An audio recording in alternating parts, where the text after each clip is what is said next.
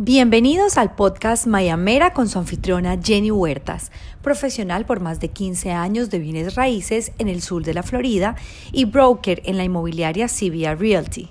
Expertos en condominios desde Miami hasta Palm Beach, en zonas costeras y centros de las ciudades.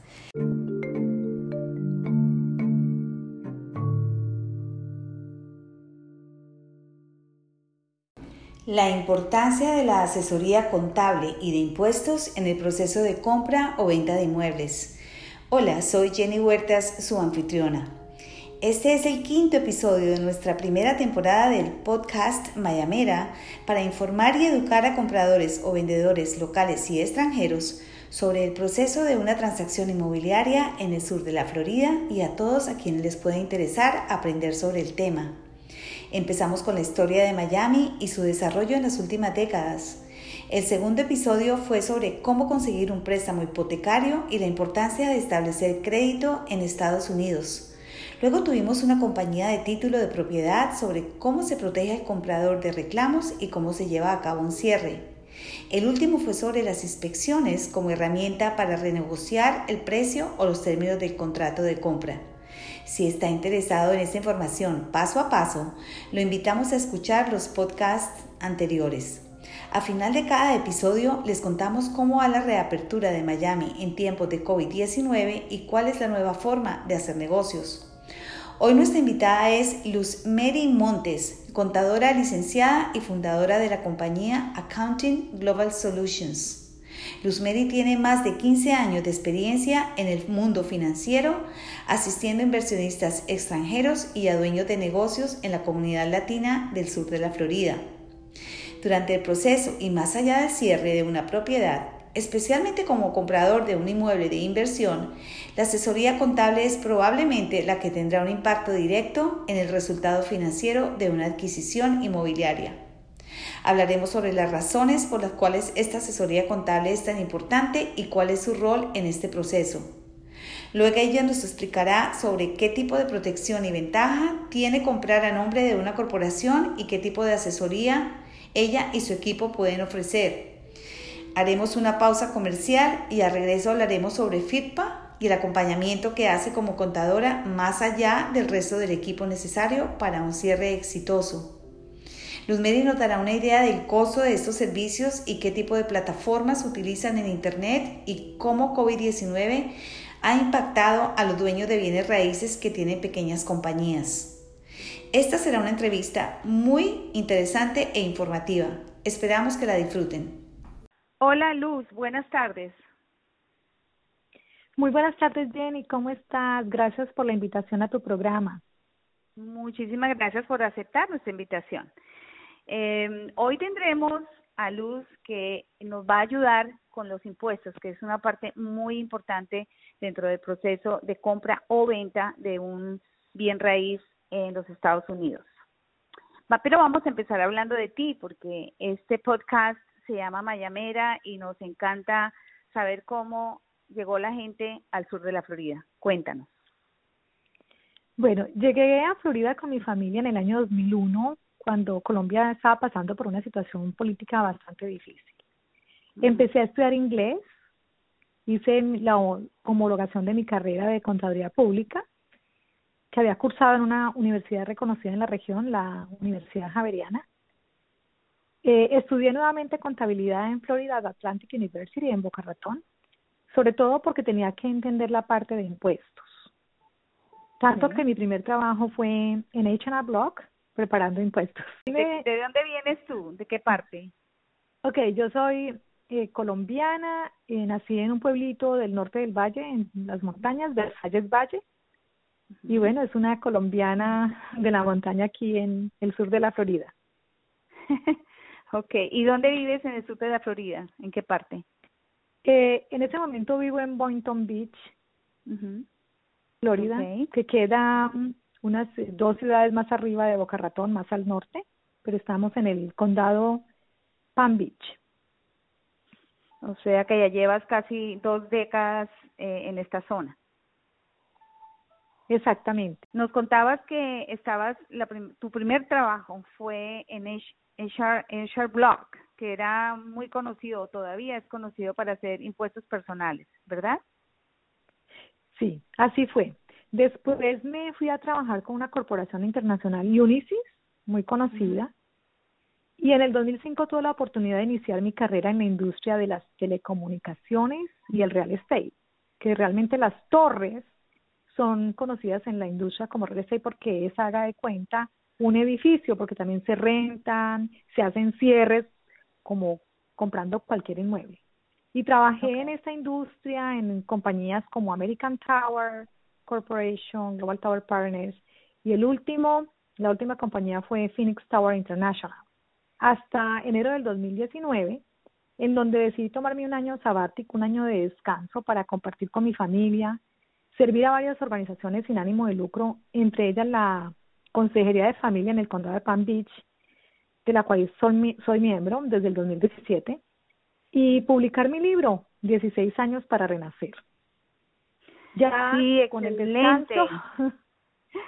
excelente porque estuve leyendo un poquito de tu hoja de vida y, y de lo que haces y hay tanto material que Mayamera va a hacer un episodio especial sobre tu libro y sobre el impacto que estás teniendo en la comunidad, en la comunidad a nivel local y a nivel de mujeres, eh, a muchos niveles, ¿no? Entonces, seguramente voy a hacer un podcast sobre, sobre tu obra y cómo empezaste y de dónde salió. Eh, estoy muy interesada en aprender mucho más de lo que, de lo que haces a, a ese nivel.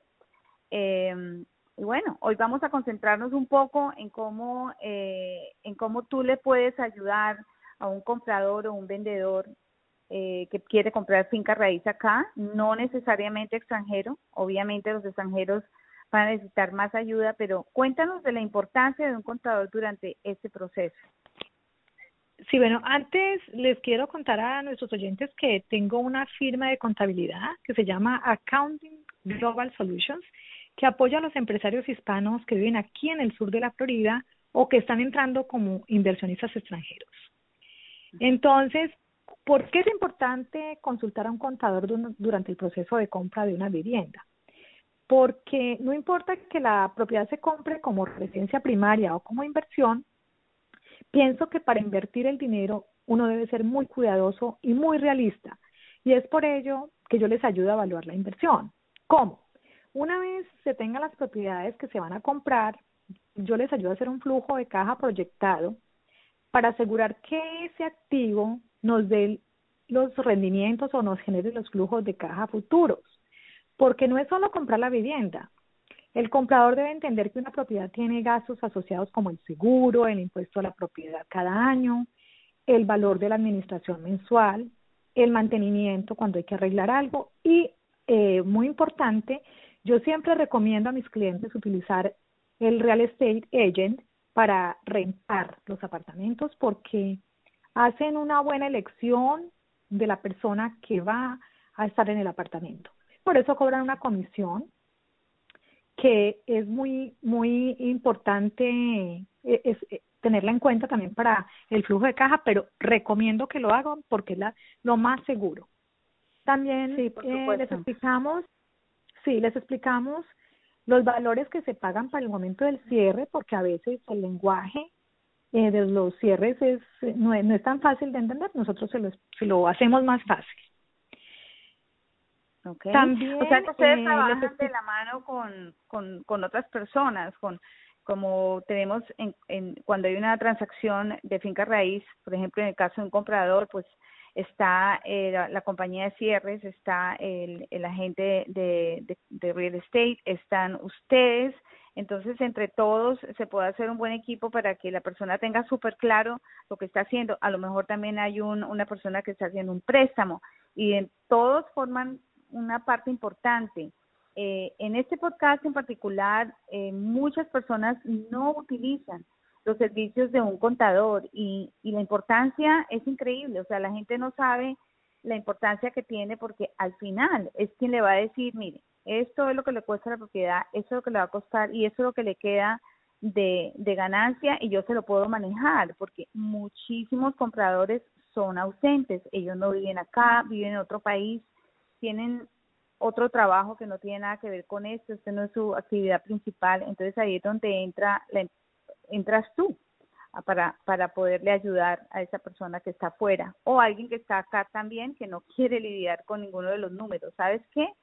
Quiero contarte, creo que para la mayoría de la gente, o por lo menos para mí, la parte contable es primero es chino, es otro lenguaje completamente diferente y es algo que le pasa a uno en la cabeza que uno no quiere hacer, es algo que uno se niega a hacer, o sea, mentalmente, y uno necesita la asesoría de alguien que le pueda hacer ese trabajo y facilitar y sobre todo poder tener una, una mejor ganancia aunque cueste, porque la gente a lo mejor no quiere invertir en, en estos servicios, pero son muy importantes puede, porque puede que haga o dañe el negocio, ¿no? Me parece. Pienso. Sí, claro que sí. Mira, eh, yo pienso que el contador es más amigo del inversionista porque eh, el inversionista puede estar con paz en otro país, si es de otro país, que nosotros desde aquí les vamos a ayudar. Porque hoy en día nosotros contamos con una plataforma contable online eh, en la nube entonces, y a esa plataforma contable eh, le abrimos una, cuenta específica a la compañía y la persona en cualquier parte del mundo va a tener acceso, nos vamos a comunicar por allí, que es muy seguro. Y nosotros eh, los asesoramos en muchas cosas, como por ejemplo, al comienzo les ayudamos a revisar inclusive la capacidad de pago que tienen para comprar, aunque la compañía que hace el préstamo, el mismo agente de real estate nos ayuda muchísimo, pero el contador es el que mira los números más fríamente. Eh, para un extranjero es necesario tener un número de identificación tributaria, como para un nacional debe tener el Social Security. Entonces nosotros le ayudamos a obtener ese número. Okay. Si un, es una propiedad de inversión, es necesario llevar libros de contabilidad en donde se documenten todos los gastos y los pagos. Entonces, no importa que la persona esté en la China eh, y aquí alguien le hizo un gasto de mantenimiento, simplemente tenemos una aplicación que se puede conectar al teléfono, escanean el recibo, inmediatamente a mí me va a pasar a la contabilidad. Ya hoy en día es muy sofisticada la parte contable, no hay tanto papel, todo es online. Eh, cada propiedad, como te digo, sí.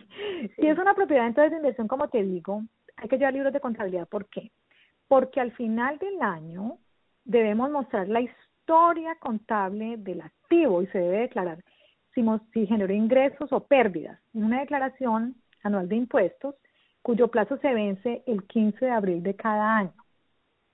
Entonces eso es muy importante que lo hagan todos los años, que no dejen, porque muchas personas abren una compañía y la dejan muerta, no, tienen que tener su contador aquí en Estados Unidos.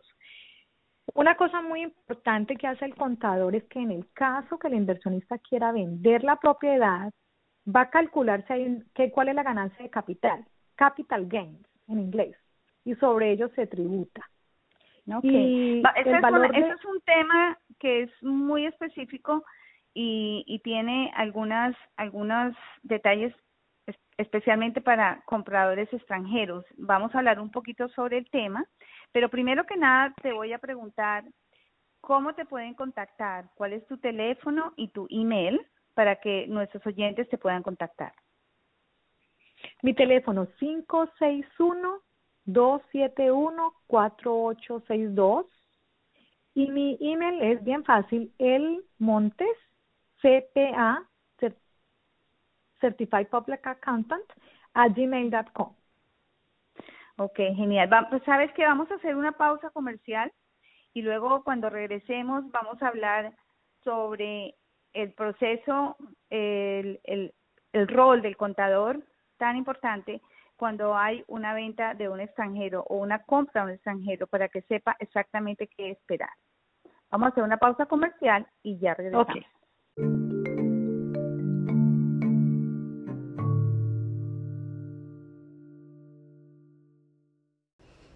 Tiempos difíciles para Finca Raíz requiere de expertos para ayudarle a navegar la nueva normalidad en el proceso de compra o venta de bienes raíces. En CVR Realty escuchamos con atención y lo asesoramos basándonos en estadísticas, conocimiento del mercado y experiencia. Para más información, llámenos al 305-865-5859 o vía email a jenny.cvrrealty.com.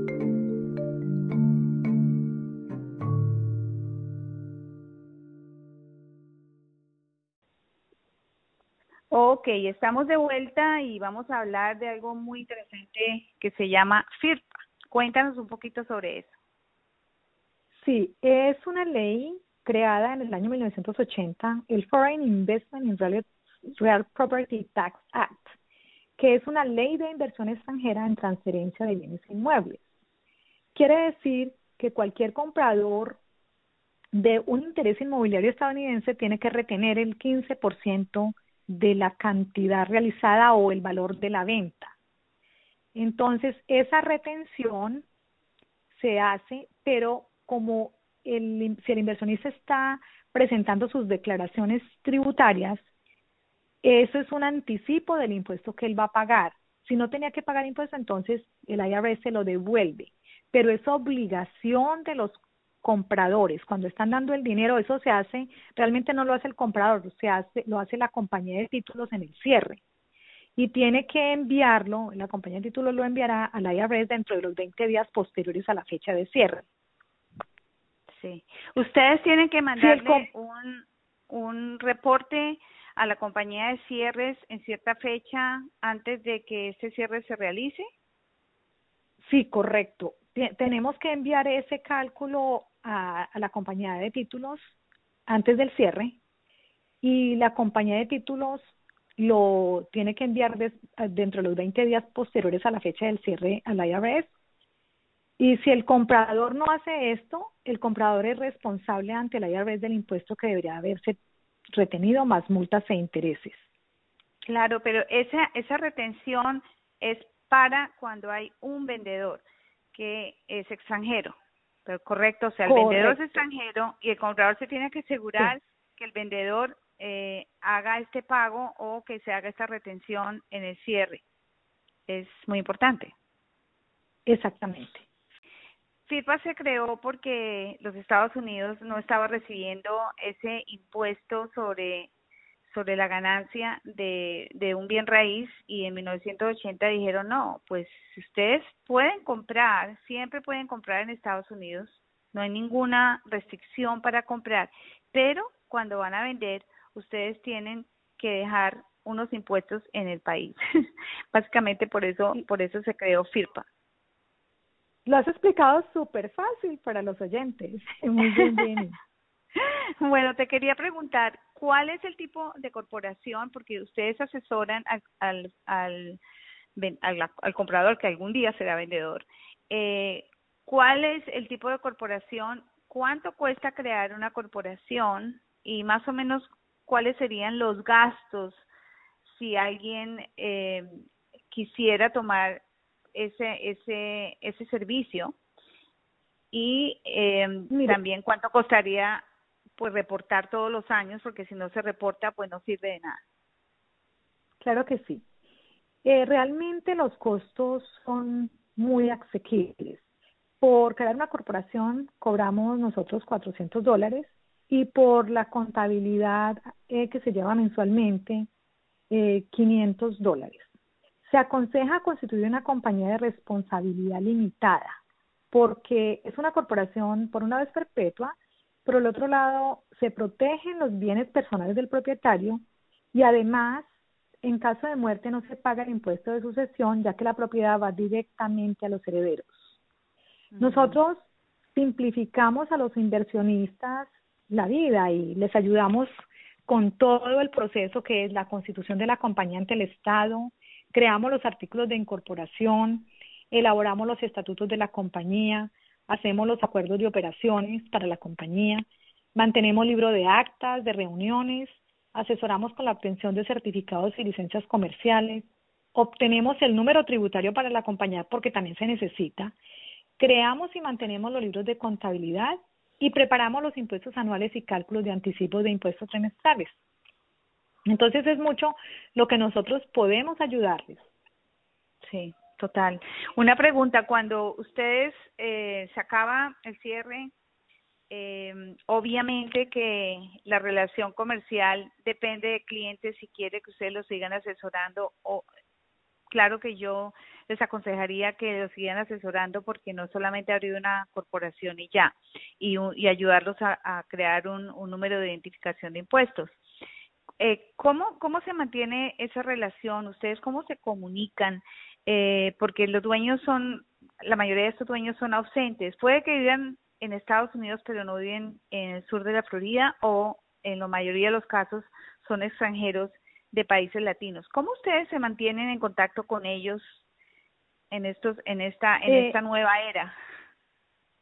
Sí, realmente como tú dices, la relación comercial del comprador de bienes raíces se mantiene más allá del cierre si ellos quieren. Nosotros los podemos ayudar con sus obligaciones contables y tributarias aquí en los Estados Unidos, porque cada país tiene sus propias leyes tributarias. Tenemos muchas conexiones con contadores públicos de Latinoamérica como Colombia, en Colombia, Costa Rica, Perú, Panamá, entre otros que los asesoran en, sus negocios locales, pero que se pueden comunicar con nosotros. Hoy en día, con las plataformas que tenemos y la plataforma contable online, por allí nos comunicamos con nuestros clientes porque es muy segura. Por allí van inclusive todos los emails, eh, van eh, encriptados para que no haya un, un filtro de información. Y hoy, obviamente utilizamos o eh, FaceTime, WhatsApp, Zoom. Por lo regular nosotros hacemos todas las reuniones con Zoom y utilizamos pues una clave para que no vayamos a tener ninguna sorpresa, eh, pero realmente hoy en día es muy fácil con las comunicaciones tan avanzadas.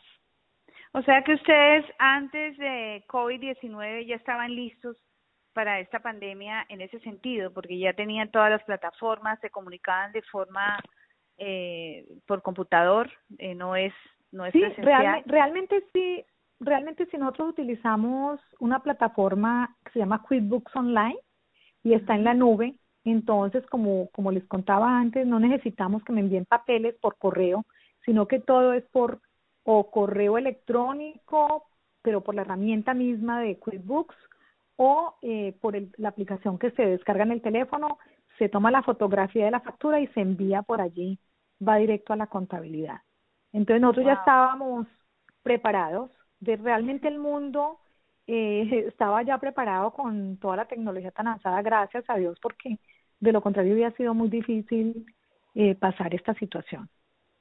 Si ustedes siguen trabajando, me lo puedo imaginar, porque obviamente son una industria esencial. Eh, ¿cómo, ¿Cómo ha afectado esta pandemia a los reportes que se están haciendo en la vez este año o que se tenían que hacer a cierta fecha este año, el 2020? Bueno, en el año 2020, con la pandemia, pandemia eh, lo que se hizo fue una extensión automática del IRS.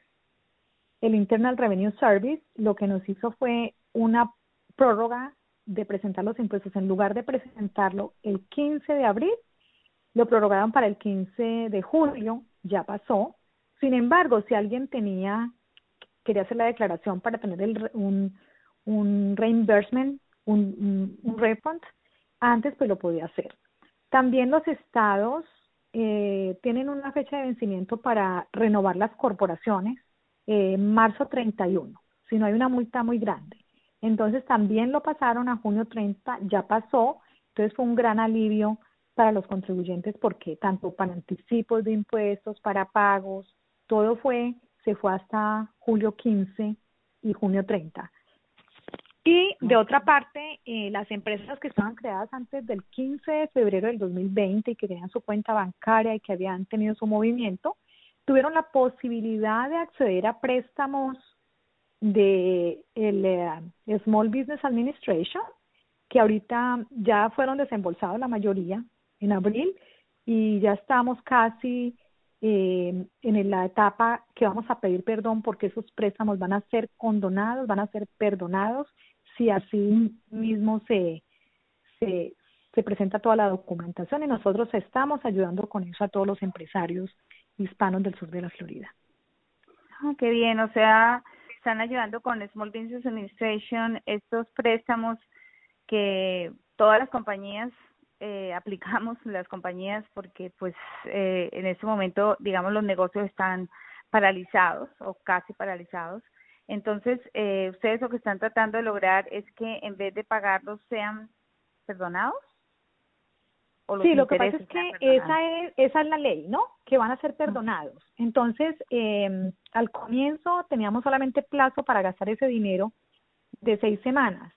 Luego eh, se hizo una reforma y entonces ya hay plazo de 24 semanas. Entonces hay que contar desde el momento en que usted recibió el dinero, cuente 24 semanas y en ese momento hay que eh, llevar como un, una la contabilidad específica de ese periodo analizarla y sacar unos reportes y hacer unos cálculos, que esos cálculos se van a plasmar en unas formas que, tienen, que están publicadas en el SBA, en el eh, Small Business Administration, y yo les aconsejo que sea un contador quien les ayude a, a tramitar ese perdón, porque de lo contrario van a terminar pagando eso como un préstamo en lugar de aprovechar que el gobierno los, les va a condenar esas, condonar esas deudas, a perdonar las deudas, si ustedes presentan la documentación y hacen las cosas bien. Muy interesante, eso está, es un poquito aparte de lo que estamos hablando, pero es muy importante porque muchos de, muchos dueños de negocios son nuestros clientes, son personas que están comprando finca raíz o de hecho es su primera casa o su residencia principal y necesitan saber toda esta información y a quién contactar. Así que voy a aprovechar, eh, porque antes de la última pregunta que te voy a hacer, quiero que por favor nos des de nuevo tu nombre, email y número de teléfono. Ok, mi nombre es Luzmeri Montes, mi compañía Accounting Global Solutions. Mi teléfono 561-271-4862 y mi email es elmontecpa.gmail.com o luzmeri at accountingglobalsolutions.com. Bueno, genial. Una, una pregunta que te voy a hacer ya para, para terminar esta entrevista es sobre extranjeros que tienen interés en, en venir a vivir a los Estados Unidos a través de una visa de inversión que se llama EB5. Yo sé que esto lo hace un abogado de inmigración, pero la pregunta es si ustedes trabajan de cerca con estos abogados para los reportes tributarios, pues para el, el, el ingreso que esa persona tiene en ese país y si ustedes trabajan también con contadores de otros países para el mismo fin.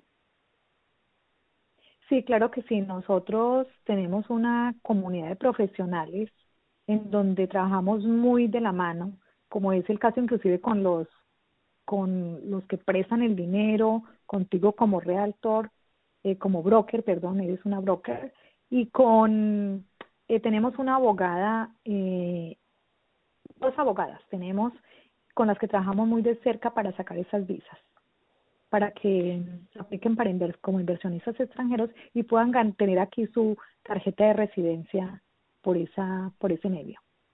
Pues eso va a ser mi, mi próximo mi próximo podcast Así que voy a, a, preguntarte con quién les quiero hablar, con alguien que trabaje contigo, porque realmente si se hace un equipo, un equipo, eh, se hace una solución integral para todos los compradores que tengan ese interés. Entonces está ya, está la abogada que hace lo de la visa, está la contadora que le puede ayudar en la, en la parte contable en su idioma ¿no? Con el conocimiento también de las leyes tributarias de otros países, en este caso directamente Colombia y Estados Unidos.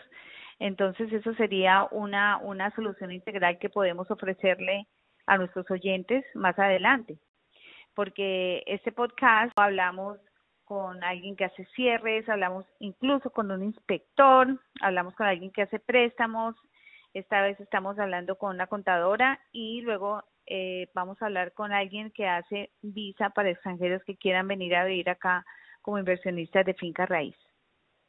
Vamos a tener a, esta persona que hace lo de la visa y a lo mejor podemos participar las tres eh, en ese podcast en, en, un segmento especial sobre, sobre el tema. ¿Qué te parece?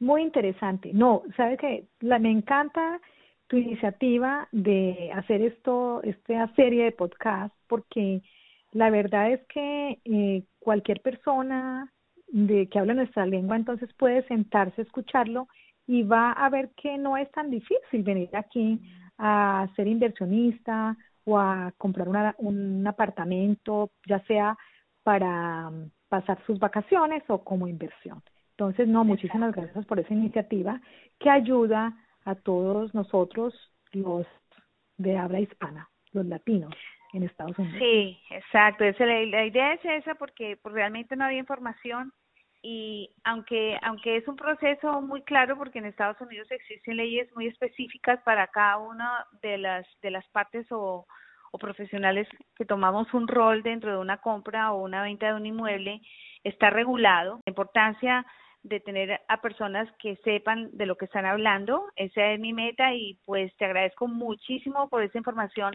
Muy interesante la entrevista y esperemos que si los oyentes tienen cualquier pregunta te puedan contactar directamente. Yo voy a colocar tus datos en la descripción del podcast, así eh, pueden contactar directamente por, por vía email o por WhatsApp con, con Luz. ¿Ok? Eh, muchísimas gracias, sí, muchísimas gracias Jenny por, por la invitación a tu programa y claro que sí, a la orden, lo que necesiten.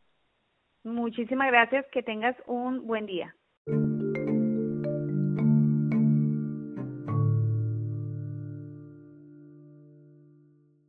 Para concluir este episodio, nuestra actualización sobre la reapertura de Miami a 31 de julio del 2020, después de casi dos meses de haber abierto playas, hoteles, restaurantes, casinos, cines, parques de atracciones, gimnasios, etc., y debido al aumento diario de casos confirmados de COVID-19, se establecieron los siguientes cambios.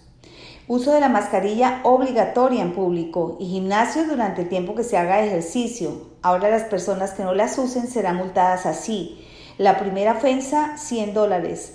La segunda ofensa, otros 100 dólares. En la tercera ofensa, arresto o aviso para comparecer. Los restaurantes siguen abiertos solo en terrazas al aire libre y para recoger pedidos o a domicilio. Para más información, visite miamigov.com. M I A M I G O B corta.com. Los invitamos a escuchar el podcast en inglés de nuestra compañía afiliada y su anfitrión Peter Saluski. El, el podcast de Peter es Condo Vultures y el enlace es anchor.fm slash Vultures. Si tienen alguna pregunta o sugerencia, envíeme un email a jenny.cbrrealty.com o un mensaje de voz en este podcast. Muchas gracias por escuchar nuestro episodio y manténganse en sintonía. Saludos desde Miami y cuídense.